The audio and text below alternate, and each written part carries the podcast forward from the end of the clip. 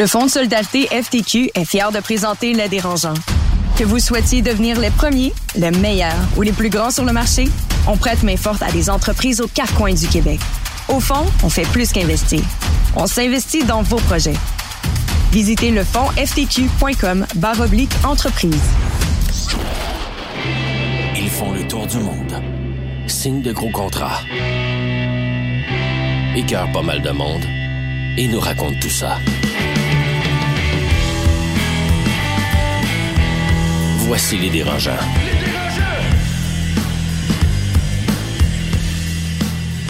Bonjour tout le monde et bienvenue à ce nouvel épisode des Dérangeants. Carlo Coccaro à l'animation. Les Dérangeants sont fièrement présentés par le Fonds de solidarité FTQ et supportés par le QGDA, le quartier général de l'audace du Cégep de Saint-Jérôme, par le cabinet Blue HF et aussi par Kera Capital Partners. Les Dérangeants, c'est quoi? C'est six, entrepreneurs de la nouvelle génération qui parlent des vraies affaires de l'entrepreneuriat. Les Marie-Claude Duquette, Étienne Crevier, Louis-François Marcotte et Anne Martel. Salut Anne. Allô? Dominique Gagnon. Salut, ça va? super bien toi? Super bien. Et aujourd'hui, pour notre CA, on discute des licornes et de ce concept-là d'aller de viséo, de ramasser beaucoup d'argent, mais peut-être que c'est un mirage. On va discuter de ça. mais juste avant, on va parler de la question dérangeante. Êtes-vous prêt? est prêt. Êtes-vous confortable avec l'écart de salaire entre vous et l'employé de votre entreprise qui gagne le moins cher? Oh, qui se lance? Ben moi, je vais y aller. Écoute, je vais y aller parce que je je sais pas, je suis un peu une anomalie, mais moi, je, toujours, je me suis toujours payé moins, en fait, que les gens qui se rapportaient à moi. Moi, je suis ah beaucoup dans l'équité. Fait que j'aime ça, avoir beaucoup d'équité dans ma business, mais le salaire, c'est pas vraiment ça que je cherche à avoir. Fait que j'ai jamais créé un énorme écart, disons, mon salaire puis le salaire, les salaires plus bas, disons.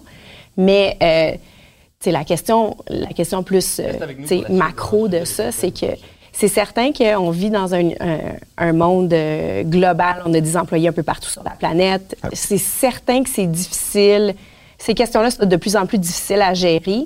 Euh, ça fait aucun sens qu'un CEO fasse 50 millions puis qu'il y ait des employés dans un pays du tiers-monde qui gagnent 2 cents de l'heure. Ça, ça fait, c'est un non-sens. Maintenant, il y a un marché, il y a une dynamique de marché. Si tu veux attirer les bonnes personnes, faut quand même que tu sois capable de rémunérer. Fait que c'est une question super complexe. Euh, moi, je la, je la règle en n'en faisant pas partie. Qu'est-ce que tu veux dire? En en faisant ben, pas partie? En, ne te payant pas plus. payant pas. Ah, OK, OK. Pratiquement pas. Donc, parce que tu n'es pas à l'aise avec l'écart? Ben non, c'est qu'en fait, moi, je moi, j'aime pas ça un salaire. Moi, j'aime prendre du risque. Fait que moi, je me rémunère en risque. Puis, tu sais, je veux dire, c'est une autre forme de rémunération. Puis, ça vaut quelque mhm. chose. Si tu prends plus de risques, ben, je pense que c'est acceptable que tu aies une plus-value aussi. Fait que moi, c'est mhm. comme ça que je règle la question. Ah pour moi. Ce sera, euh, ce sera intéressant parce qu'on parle des licornes aujourd'hui. Mhm. Puis quand tu dis prendre du risque, moi, tu vois, ça a amené un peu ma réflexion parce que j'ai fini par réaliser qu'à un certain moment, aujourd'hui, je possède plus du tout la majorité de mon entreprise. Mm. Puis plus tu te dilues, moins t'en as, ben plus le salaire devient quand même quelque chose d'important pour te motiver. Puis moi, ça a fait partie de ma réflexion parce que c'est mm. vrai que quand je me suis lancé, Souvent, on se paye même pas au ben lancement. C'est à ben zéro, ce, que moi, je conseille pas à faire. On devrait toujours se payer euh, un, au minimum un petit salaire pour être capable de survivre. Mais je suis d'accord qu'à un certain moment, tu vois, moi, je me suis questionné. C'est une question que j'ai lancée à mon conseil, mm. de dire combien vous pensez que je vaux dans le marché. Ben, je pense qu'à un certain moment, il faut arrêter de déterminer notre propre salaire. Il faut que des mm. gens soient capables de dire voici ce que tu vaux. Euh, Toi, es-tu confortable avec l'écart? Je suis en fait complètement inconfortable avec l'écart. Euh, on pense chez Connect Go à faire la transparence salariale. On a déjà adopté le 4 jours semaine, donc on s'est lancé là-dedans. Et là, c'est une grosse discussion à l'interne sur la transparence salariale. Mm. On a un peu commencé dans l'équipe de direction. Puis un peu comme Anne, d'une certaine façon, je suis pas toujours mal à l'aise avec l'aspect de bien gagner sa vie, d'avoir une valeur. Mm. Par contre, je ne suis pas du tout l'employé le mieux payé de Connect Go parce que je ne suis pas non plus du tout la personne qui a le plus de compétences qui sont un peu indisponibles sur le marché. On va parler par exemple d'intelligence artificielle. C'est sûr et certain qu'aujourd'hui, un data scientist, selon moi, vaut plus cher sur le marché peut-être que le type de compétences que j'ai. Mm-hmm. Mais la réalité... Mais ça te fâche pas, ça? Autant on peut être inconfortable avec un grand écart, autant en tant que celui qui prend le plus de risques, celui qui possède, qui prend toutes les grandes décisions, tu gagnerais moins qu'un employé? Il faut faire attention. Première chose, il faut séparer l'actionnariat de l'employé. Le risque, c'est l'actionnariat qui va le payer. Pour moi, quand tu prends du risque, tu es actionnaire. Quand tu es actionnaire, tu vas gagner sur les dividendes, tu vas gagner sur la sortie dans notre monde qui est la technologie dans laquelle je gravite. Par contre, oui, euh, certaines frustrations que j'ai vécues dernièrement. Un bon exemple, je reste quand même un des plus gros vendeurs de la compagnie et vous comprenez que je me paye pas de commission. Mm-hmm. et, je regardais les commissions, par exemple, de certaines personnes dans l'équipe de vente et c'est sûr que j'avais même un petit sentiment de jalousie, je te dirais, pendant un moment, à me dire pourquoi je m'en paye pas? Et, et c'est une réflexion, en fait, aujourd'hui que j'ai toujours de dire, OK, peut-être que je devrais moi aussi euh, me payer ces commissions-là parce que je suis minoritaire dans ma propre entreprise, même si j'ai une position importante. oui. Donc, je pense que la rémunération est importante, mais qu'il faut vraiment la voir dans une globalité.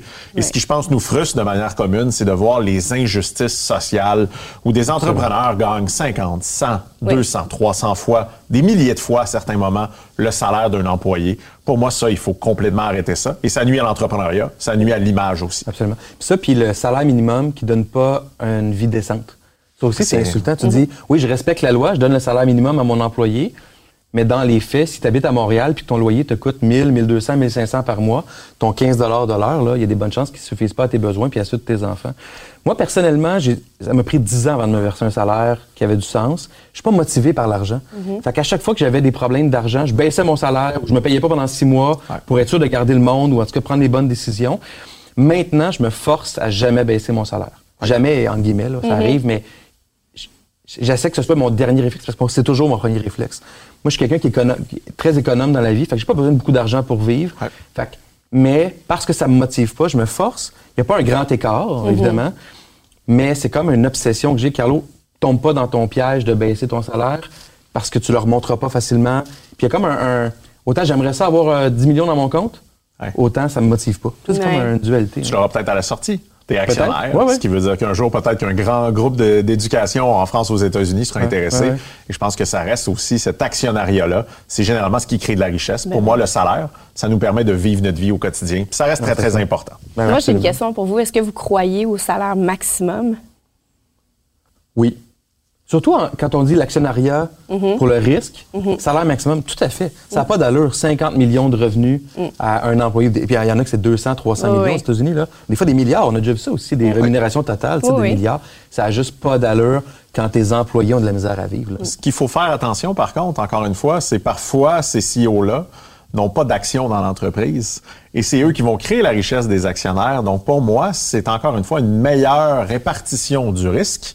Donc, on voyait par exemple Lightspeed, ça l'a fait un peu scandale, la rémunération du CEO, euh, Jean-Philippe Chauvet.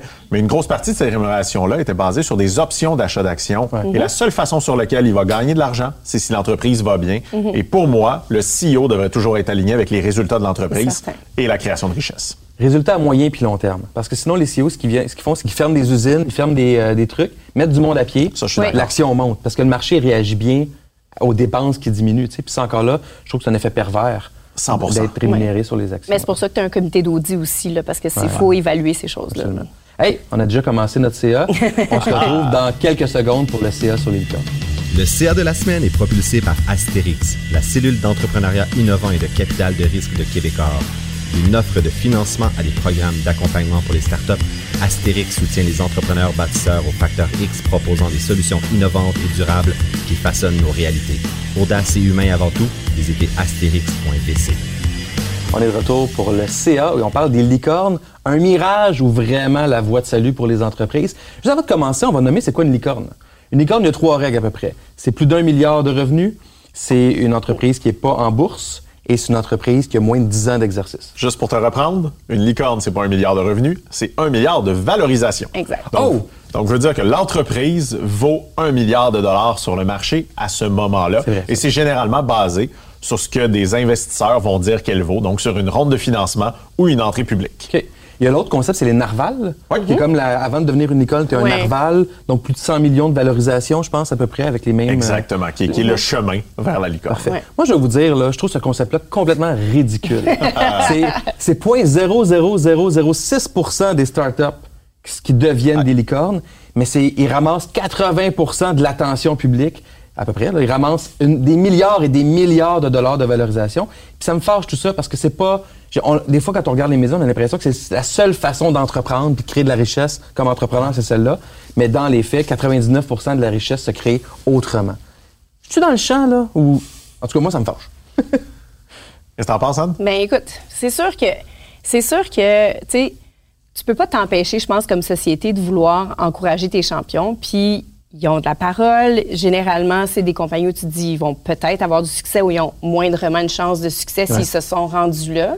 Fait que c'est certain que tu vas en entendre parler. Puis ça, je pense pas que c'est négatif, mais c'est vrai qu'il faut être capable de trouver des moyens de donner un peu de visibilité à d'autres entreprises. Euh, mais sinon, tu sais, euh, aller récolter là, ces genres de sommes d'argent-là, c'est pas facile. Ça vaut quelque chose. C'est bon que tu le mentionnes parce que Element AI ouais. était un narval. Mm-hmm ambitionnait peut-être de devenir une licorne? Proche d'être une licorne. Proche. Très proche. C'est une pouliche.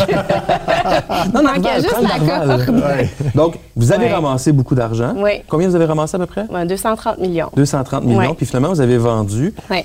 Ce chemin-là, -là, c'était-tu comme la seule voie possible pour Element AI? Écoute, ça, là, c'est une, une, histoire longue, mais si j'essaie de la synthétiser un peu, nous, on pensait même pas être capable de lever 40 millions. OK dans nos premiers deux ans d'existence. Puis, pour plein de raisons, conjoncture de marché, intérêt de l'IA, intérêt de l'IA à Montréal, euh, manque d'équipes solides en IA partout, même sur la planète, un ensemble de facteurs, euh, on, on, commençait une ronde de financement. Puis finalement, on était rendu qu'on avait, là, on avait pour quasiment 200 millions d'intérêt ah, pour une ronde de Série A qui était, on va se le dire, là, un seed round. Là. On avait même, on avait un, puis j'en ai parlé pendant, euh, pendant mon épisode avec vous, là, mais on avait un deck avec des, des photos de face de monde, là, puis c'était pas mal ça qu'on avait une idée, puis bon, c'est ça. Puis, Et du monde très crédible. Oui, crédible. Puis, bon, un plan quand même pour bâtir de la technologie, puis une équipe crédible pour la bâtir. Mais reste qu'on avait, tu sais, notre, notre plan de commercialisation allait arriver beaucoup plus tard. Et puis, quand on a quand même été capable de lever autant d'argent. Fait que c'est certain que quand tu tombes dans cette dynamique-là, mais ben là, c'est sûr que tu te dis, oh, on va être peut-être capable d'aller là. Donc, tu changes ta structure un peu pour t'organiser à être capable d'aller faire ça. Puis est-ce que tu penses que d'avoir levé autant de capital est ce qui a amené à la vente? Parce que d'une certaine façon, on oublie, hein, plus on lève, plus il y a des attentes, plus il y a des attentes, plus il y a d'impatience. On le voit en ce moment dans un marché avec des taux d'intérêt qui montent. Est-ce que tu penses qu'en ayant levé moins, les attentes auraient peut-être été moindres et que vous auriez réussi à vous rendre plus loin? Donc, euh, donc la, réponse, la réponse est partagée. ultimement, c'est un peu ça qui est arrivé. Mais euh, je te dirais que euh, quand on a commencé à vraiment faire, à structurer notre plan, on avait des investisseurs qui comprenaient la thèse, qui comprenaient bien l'intelligence artificielle et qui comprenaient que c'est pas comme c'est pas comme développer du logiciel normal. Donc la commercialisation est super lente, puis elle requiert beaucoup de, euh, de consultation pour vraiment mhm. intégrer ces solutions-là, puis éventuellement faire des produits. Fait que c'est pas le même processus pour bâtir la technologie. Quand on a rentré de plus en plus d'investisseurs, cette compréhension-là était vraiment moins là, donc on est tombé très vite dans des attentes de métriques traditionnelles, puis c'est un peu là que le ah bordel a pris, tu sais. Fait que c'est pour ça, ultimement, c'est pour ça qu'on a vendu.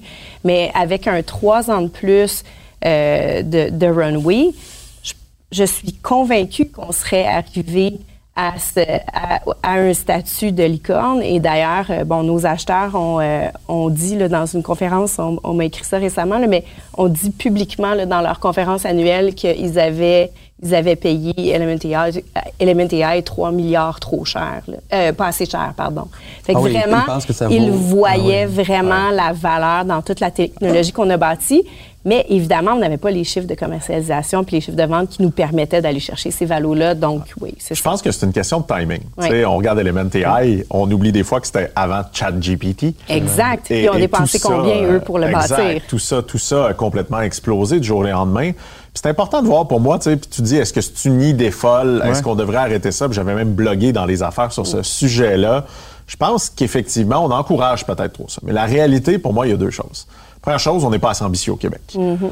Je ne pense pas qu'on essaie de faire assez de licornes au Québec. Puis les statistiques le disent, c'est beaucoup aux États-Unis que ça se passe des licornes parce que cette ambition-là, au Québec, on aime beaucoup faire des belles petites business. Mm-hmm. On aime faire des entreprises qui vont être vendues aux Américains dès le moment qu'ils peuvent décoller. Elementai, c'est de ce niveau-là, c'est ça? Exact, c'est un bon exemple. Hein. Elementai, ça aurait peut-être pu, ça a été fait. Mm. Euh, on parlait dans, un épisode un peu de Lightspeed qu'à un certain moment, les investisseurs les ont mis à vendre. Et ce qui fait qu'ils ont réussi à, sauver un peu l'entreprise et rester québécois, c'est la caisse de dépôt qui a injecté des capitaux massifs. Lightspeed a créé des retombées économiques monumentales au Québec. Mm-hmm. Donc, je pense que c'est pas un modèle unique. Après, il faut pas oublier Une licorne, ça doit avoir plusieurs choses. Ça doit avoir un marché qui est énorme. Tu ne peux pas devenir une licorne si tu n'as pas un produit qui va être capable de bouleverser des choses et de s'adresser à beaucoup de gens, ce qu'on appelle un TAM, donc qui est le marché adressable à lequel tu vas aller. On pense à Lightspeed, mais on peut penser, il y a combien de restaurants sur la planète? Le marché est presque illimité, donc l'opportunité. Et l'autre chose, moi, que j'aime énormément des ambitions des licornes et des gens à le devenir, c'est que c'est des gens qui vont complètement bouleverser le statu quo. Les gens qui deviennent des licornes. Ouais, c'est des disruptors, C'est des disruptors. Ils vont briser quelque chose. Et les gens ne réalisent pas toujours à quel point en produit. En technologie, moi, je suis là-dedans. Ça prend du temps et ça coûte des sommes astronomiques avant même d'avoir quelque chose qui commence à fonctionner. Donc, est-ce qu'on devrait dire à tout le monde de devenir des licornes? Non. Est-ce que le marché du capital de risque s'est envolé dans les dernières années? Moi, je pense que c'est eux qui ont une grande part de responsabilité. Parce qu'ils ont mis de l'argent dans des compagnies qui auraient jamais dû être financées. Et dans le temps, quand tu recevais de l'argent en capital de risque, c'est un petit peu comme un diplôme d'Harvard.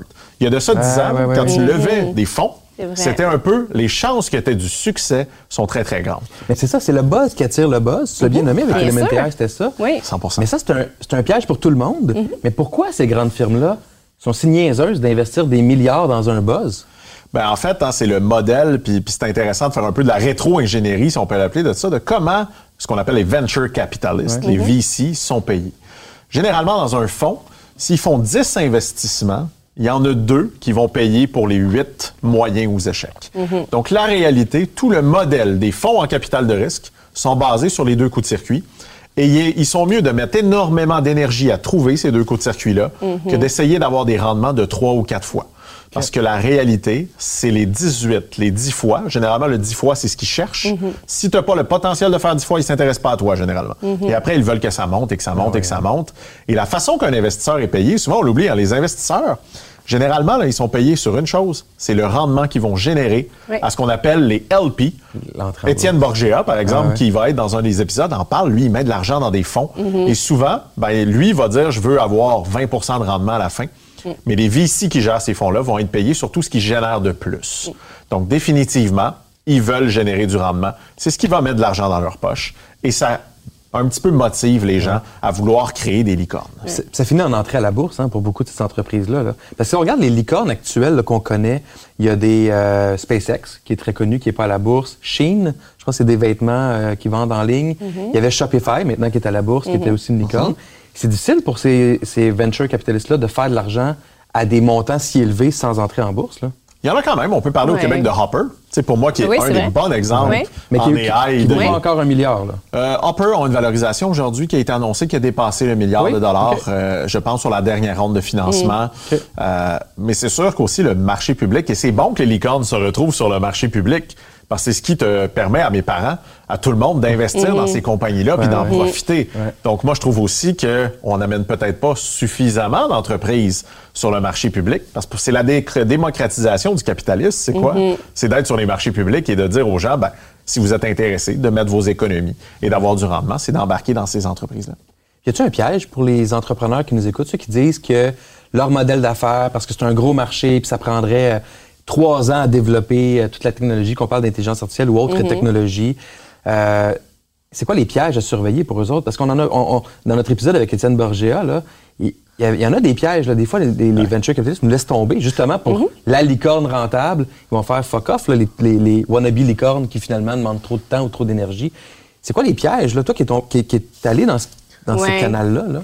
Bien, écoute, c'est- évidemment, là, chaque, chaque situation, chaque compagnie est différente, mais je te dirais que oui, ça, c'est ça, c'est certain que rentrer des investisseurs, il faut que tu te rappelles qu'à chaque ronde, ils sont plus ton ami. Ils vont être ton ami pendant que tu es aligné, mais quand tu tombes en financement, c'est plus tes amis. Là, c'est des gens que tu dois convaincre, qui vont essayer d'aller négocier un bon deal. Ça doit être l'enfer à gérer, ça. c'est difficile à gérer, oui, parce que d'un côté, il faut que tu roules ta compagnie, puis de l'autre, c'est ça, il faut que tu renégocies des termes avec des gens qui sont quand même très impliqués dans ta business. C'est pas facile. Fait que ça, je te dirais que c'est un des pièges. Euh, je pense aussi qu'un un autre piège, tu sais, justement, là, je parle de gouvernance, de contrôle, mais souvent, ces fonds-là vont s'impliquer sur le CA. Et, et encore une fois, c'est pas nécessairement des bons opérateurs. Ils n'ont pas nécessairement un gros réseau à t'amener en termes de clients, etc. Fait que la valeur ajoutée, des fois, est, est difficile, euh, est difficile à voir. Fait que ça, ça t'enlève l'opportunité aussi d'avoir un CA qui est efficace puis qui contribue réellement. Mais c'est là que je séparais les bons des Oui. mauvais investisseurs. Ça, c'est ça. Et il y en a énormément. Mais il y a beaucoup, c'est ça. Il y a beaucoup de mauvais, c'est Oui, ce qui est un peu triste. hein. Il y a beaucoup d'investisseurs qui sont là Exact. Pour l'argent. oui. Ils sont là-dedans. Mais il y a Oui. énormément d'investisseurs qui, par exemple, vont nommer des gens indépendants sur ton conseil. Oui. Et pour moi, c'est 70% de mon day-to-day gérer mes investisseurs. Fait que quand tu dis ça doit oui, être lourd, Oui. 70 à peu près de ce que je fais au quotidien, c'est d'être en financement. On est en train de travailler sur un nouveau financement, c'est énormément de temps. Mais la réalité, ça t'amène à être meilleur. Parce que moi, je pense que les gens qui n'ont pas de comité aviseur, pas de conseil d'administration sophistiqué, se font pas suffisamment challenger. Vont- les bonnes questions qui font mal sont Oui. les meilleures questions. Donc, d'une certaine façon, de se faire déranger par son board, c'est peut-être dur, mais pour moi, c'est très, très bénéfique. Mm. Ce qui est dangereux, et je l'ai vécu aussi, c'est d'avoir des investisseurs qui sont là pour leur poche, Exact. pas pour la compagnie, pas pour le bien. Et là, c'est un risque. Oui, parce que tu l'as vécu. Il y en a qui. Vous, vous, vous deviez leur dire, là, ça va prendre du temps, donnez-nous du temps. Ils disent oui, oui, ils mettent l'argent, puis deux secondes après, ils sont comme, OK, on veut des rendements, on veut des matrix. Puis ça, ça tue l'entreprise. Ça tue en tout cas la vision que vous aviez de l'entreprise. Tout à là. fait, puis ça fait pas d'eux des mauvaises personnes parce que c'est normal qu'ils aient leur thèse. Fait que je comprends ce, ce volet-là, mais, mais effectivement, c'est très difficile à gérer comme entrepreneur. Quand tu rentres un mauvais investisseur, c'est compliqué de le sortir. Euh, généralement, il faut que tu attendes la prochaine ronde qui se fasse racheter. C'est, puis souvent, ça arrive pas. Mais c'est aussi justement que plutôt que passer ton temps d'une façon constructive à te poser les bonnes questions, tu restes dans un mode d'explication de ton modèle d'affaires puis de ce que tu essaies de bâtir. Ouais, c'est sûr que c'est pas la meilleure euh, façon de passer ton temps. Puis on parle, tu sais, on parle beaucoup de financement en ce moment. Si on vient un petit peu à la licorne, tu sais, Ouais. parce que c'est c'est un peu l'ambition de devenir une entreprise d'un milliard, je pense qu'il faut effectivement ramener qu'il y a tout type d'entreprise pour tout type de personnes. Ouais. Tu sais, tu parles que tu es un entrepreneur social. Il y a des coopératives. Il y a des entreprises en technologie qui doivent faire ça. Le capital de risque est le capital qui coûte le plus cher. Les licornes, tu ne peux pas devenir une licorne où il y en a très, très peu, là, des exemples qui ont réussi sans capitaux externes. Donc, Ouais. c'est une ambition qui est très, très grande que tout le monde ne devrait pas avoir. Je Mhm. ne deviendrai Ouais, ouais. jamais chez Connect Go une licorne. Pour moi, c'est clair, notre marché n'est pas assez gros. Mhm. Je pense pouvoir être un narval. Je pense qu'on va amener l'entreprise à 100, Mhm. 250 millions peut-être de valorisation, ce qui demande évidemment tout ce côté-là. Moi, je pense qu'après ça, ce qu'il faut arrêter, c'est de faire le star système entrepreneurial et de laisser croire aux gens Ouais. Que ça va être facile, de laisser croire Ouais. aux gens que c'est pour tout le monde. le meilleur capital, c'est les ventes. Ouais. Aller chercher des ventes, aller chercher des revenus. Et j'ai écrit justement cette semaine sur le sujet dans les affaires de dire que les gens devraient arrêter de penser que leurs clients, c'est les investisseurs. Il y a énormément de gens qui vont articuler leur stratégie d'entreprise sur lever des fonds. Leur focus, c'est lever des fonds. Ton focus, ça devrait être de faire que tes clients sont heureux, d'avoir des revenus, de faire que tu as des employés heureux. Et je peux vous le garantir, en ce moment, il n'y a plus de financement dans le marché. Nous, c'est ce qu'on a fait. On a une centaine d'investisseurs en ce moment dans notre data room qui sont intéressés. Pourquoi? Parce qu'on n'a pas focusé sur aller chercher de l'argent, on a focusé sur créer de la valeur. Puis tout type d'entrepreneur devrait focuser sur sa business plutôt que focuser sur lever des fonds. Et si vous êtes bon, si vous faites bien, vous allez lever des fonds. C'est pas un problème. Mais ceci dit, je suis d'accord avec ce que tu dis. En même temps, je pense qu'il y a une réflexion stratégique à avoir comme entrepreneur sur comment justement tu vas te financer. Oui. Puis moi, c'est ce que je conseille à tous les entrepreneurs, c'est de dire, là, tu es à jour zéro, comment tu vas sortir à la fin, disons, on, parle- on peut dire, oh, ben, moi, je vais faire un IPO. Et à chaque étape, quand tu bâtis ton modèle d'affaires, je pense qu'il faut que tu le challenges aussi en fonction de comment est-ce que tu vas arriver au IPO à la fin pour te demander quels investisseurs je devais rentrer à quel moment, pour ouais, quelles raisons. Puis quand tu les approches, prendre du feedback de ces investisseurs-là. S'ils n'investissent pas, est-ce que c'est parce qu'il y a quelque chose que tu n'as pas compris de l'investisseur ou est-ce que c'est parce qu'il y a quelque chose que tu n'as pas compris de ton modèle d'affaires, de l'environnement macroéconomique?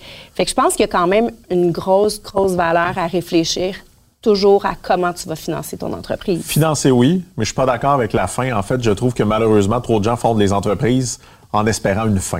En ayant déjà un plan de Ça, c'est sortie, vrai. moi, je pense qu'on devrait gérer notre entreprise comme si on allait Mais ça peut ne pas. l'utiliser toute notre vie. Oui, mais donc ça peut être, mais ça, ça peut être ta Mais stratégie. c'est ça, Dominique. Mais moi, je t'ai entendu plusieurs fois parler de la suite aussi. Mhm. Tu sais, Tu, tu l'imagines, tu dis, ça fait 10 ans que je suis avec Connect. Go. Clairement, il y a un début, un milieu puis une fin à cette aventure-là. Là. Il n'y a pas une fin pour l'entreprise, il y a une fin pour moi dans l'entreprise. C'est ça, pour moi, chose. c'est comme Ah, ça que je l'ai vu. C'est comme ça que tu fais en ce sens où je sais qu'à un moment, comme entrepreneur, je ne serai plus la bonne personne. Je commence, en toute transparence, parfois à le ressentir. Moi, quand l'entreprise commence à avoir une taille où on est énormément dans le processus, énormément dans la gestion, je ne suis pas un gestionnaire, je suis un entrepreneur. Donc, je vais commencer à penser, à dire, ben, est-ce que je lègue l'entreprise à mes employés? Est-ce que, par exemple, un acheteur stratégique pourrait continuer à amener l'entreprise? Je pense qu'il y a très, très peu de gens, à part ceux qui pensent énormément à leur poche, qui espèrent à la fin de prendre un chèque et que l'entreprise soit dissoute. Tu sais, Il y a certaines acquisitions, mais je pense que comme entrepreneur, si t'es passionné par ton produit, t'es Ouais. passionné par ton industrie, Ben le Cirque du Soleil, tu sais, c'était Guy la Liberté, c'est plus Guy la Liberté, mais le Cirque du Soleil est toujours là, est toujours un fleuron québécois. Donc moi, je crois énormément à ça. Je crois qu'on devrait arrêter. Une licorne, ça n'existe pas. Donc en partant, il faut partir avec l'idée, ça n'existe pas. Donc on a choisi un animal qui n'existe pas. Pourquoi? Parce que c'est tellement rare. Oui. Mais je pense que d'avoir les ambitions de vouloir faire des géants, d'avoir l'ambition d'acheter des gens, d'être un peu plus américain dans notre ouais. Moi, je pense qu'on a besoin de plus de ça au Québec. Mais c'est c'est tellement en lien avec ce qu'on a fait avec Étienne Berger la semaine passée aussi. Parce que lui, qui, si, on- si vous allez voir l'épisode, il est allé par en dessous acheter l'entreprise, qui était un 100%. concurrent, client, compétiteur. là. Il a fait par en dessous, comme on voit dans, dans des séries télé américaines. là. Puis ça, on n'a pas entendu ça souvent, des histoires comme ça au Québec. Non, parce que c'est tabou. Mais il a vendu à Accenture. Puis moi, je pense, tu sais, quand je lui parlais, là, en dedans de moi, j'aurais eu le goût qu'il ait peut-être l'ambition de faire le prochain Accenture, de faire la prochaine entreprise. Et c'est là que je dis que malheureusement, à certains moments, on va préférer laisser au prochain. Ce qui est correct, hein, pas de jugement pour Étienne. Je pense que j'aurais peut-être pris la même décision que lui.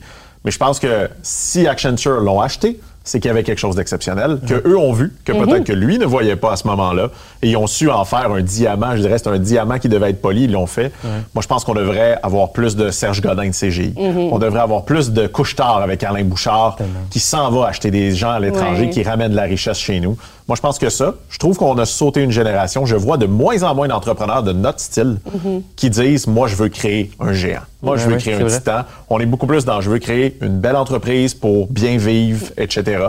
Donc, pour moi, je pense qu'on devrait pousser quand même cette ambition-là de vouloir aller plus loin. Écoutez, moi, j'ai essayé. J'ai pas réussi, mais j'ai fait ce que j'ai pu. Est-ce que vous regrettez, mettons, quand vous faites vos meetings là, de, de Ah, c'était donc le bon temps. Ouais. Toujours facile après, hein? Ouais. Mais, mais euh, est-ce que vous auriez dû arrêter à 40 millions, mettons, de financement en disant on va y aller une étape, une étape à la fois parce que le, le 200 millions de plus, finalement, c'est venu nous hanter? Le premier 100, il était vraiment nécessaire. Après, après, on aurait pu prendre quelques décisions stratégiques différentes pour continuer. Comme quoi, mettons?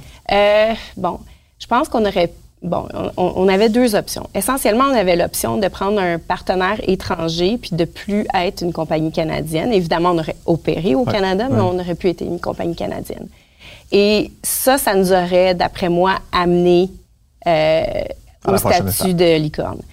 On l'a pas fait par conviction, puis je veux dire, bien humblement, on voulait bâtir un géant canadien, puis le- le- justement parce qu'il n'y a pas assez d'ambition ici, puis on était comme tannés de Est-ce qu'à l'interne, c'était nommé ça? Oui. On veut bâtir un géant, oui, on veut être on le leader dit euh, mondial. publiquement là, Ouais. souvent. là. Mais- Même, euh, même quand on a lancé l'entreprise, ça faisait partie de ça- faisait partie de qui on était. Puis on, on voulait vraiment euh, redonner du souffle à l'entrepreneuriat au Québec. Ces, ces échecs-là, même si moi je trouve pas que c'est un échec, là, Mm. mais tu sais, c'est comme ça que ça a été médiatisé. Il y en a plusieurs. Frank and Oak. Mm-hmm. Ouais. Frank and Oak, Ethan Hicham ont été associés avec moi dans une entreprise.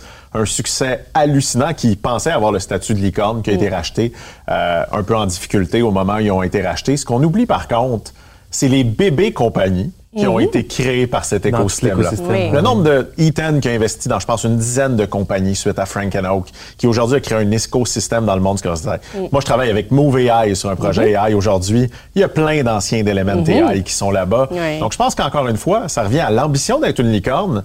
Vous avez de fortes chances de pas le faire. Vous avez plus de chances, je pense, de vous acheter un billet de loto. Ben oui. Sincèrement, là, tu sais, si vous voulez ça, mais même si tu n'as pas réussi, je pense que ce qui a pleuvu un peu de ça ou qui est redescendu de ça est complètement extraordinaire. Puis on l'oublie que grâce à Anne, grâce à des gens comme Frank and Oak, qui est un paquet de gens, il y a peut-être les prochaines licornes. Et moi, c'est toujours celles-là que j'ai envie de voir qui vont peut-être venir d'une deuxième, troisième génération de licornes. Quand il y a des compagnies qui s'élèvent, ça élève tout le monde. Ah ouais, c'est vraiment ça. Fait que je suis tellement d'accord. Puis moi, c'est ma plus grande fierté, en fait, c'est pas Element AI, c'est toute l'équipe d'Element Ouais. AI qui est rendue partout dans plein de compagnies.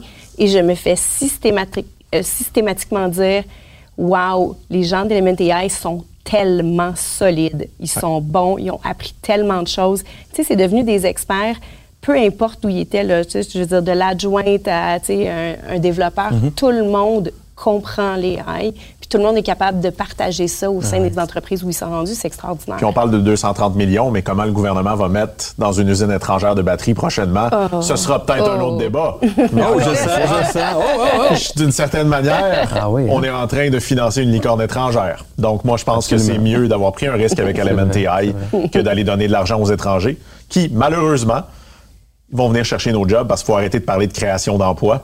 On a de la misère à trouver des employés aujourd'hui. Donc, je pense qu'il y a beaucoup de réflexion aussi au gouvernement, au gouvernement. Et moi, je suis quand même fier qu'il ait pris ce risque-là, même si c'est pas la fin. Même si je faisais partie des critiques de l'MNTI, de dire je voyais pas de produits. Moi aussi, j'étais impatient de les voir réussir. Mais au minimum, ils ont essayé. Puis si on commence à descendre les gens qui essaient, il n'y aura pas de prochaine génération d'entrepreneurs. Mais je retiens la notion d'écosystème. C'est ce que le gouvernement essaie de faire avec la filière batterie. Et plus on a un écosystème entrepreneurial fort au Québec et au Canada, plus ces licornes-là, ou ces wannabe licornes, ou ces à venir licornes-là, on dit non, c'est possible de le faire ici. Ouais. Puis C'est là où il y a un intérêt. Puis je comprends, tu sais, moi, j'ai de la misère à y croire à ce processus-là parce que c'est comme juste le, le- le buzz qui génère du buzz puis qui génère des milliards pour quelques élus ultra compétents qui, qui sont extraordinaires. Moi, j'ai toujours peur pour les autres entrepreneurs derrière qui, qui ne voient ça comme la seule voie de l'entrepreneuriat. C'est ça le problème. Ouais, C'est ça le problème, c'est system. Le Ouais. problème, c'est c'est de pas être transparent, c'est de pas dire que c'est vraiment pas pour tout le monde, Mm. c'est de montrer ces gens-là trop en avant. Mais je pense, tu vois, le fonds de la FTQ, qui est un de nos partenaires, vont beaucoup mettre en avant des vraies entreprises. Mm-hmm. C'est puis souvent blague, des vraies entreprises, des gens qui, qui ont monté des entreprises profitables à long terme. Donc, je pense que je suis d'accord, on devrait peut-être avoir une meilleure répartition. On devrait aussi avoir une meilleure répartition homme-femme, une meilleure répartition Ouais. dans tout. Donc, je pense que c'est une problématique. Mais sur le fond, je pense que d'avoir l'ambition de devenir une licorne, c'est pas mal, mais c'est clairement pas le modèle qui va vous amener au succès. Parce que c'est un peu comme acheter un billet de l'auto au Powerball et avec moins de chances de gagner. Une petite poule aux yeux d'or. Ah, la poule est plus, est plus facile, je pense, que, que le statut de licorne, statistiquement parlant, pour aimer les chiffres. Anne Martel, Dominique Gagnon, merci beaucoup. C'est tout pour notre débat aujourd'hui. Et voilà la maison. Abonnez-vous à notre chaîne YouTube et on se retrouve pour un prochain épisode des Dérangeants. Le podcast de la nouvelle génération d'entrepreneurs au Québec. Les dérangeants. Les dérangeants!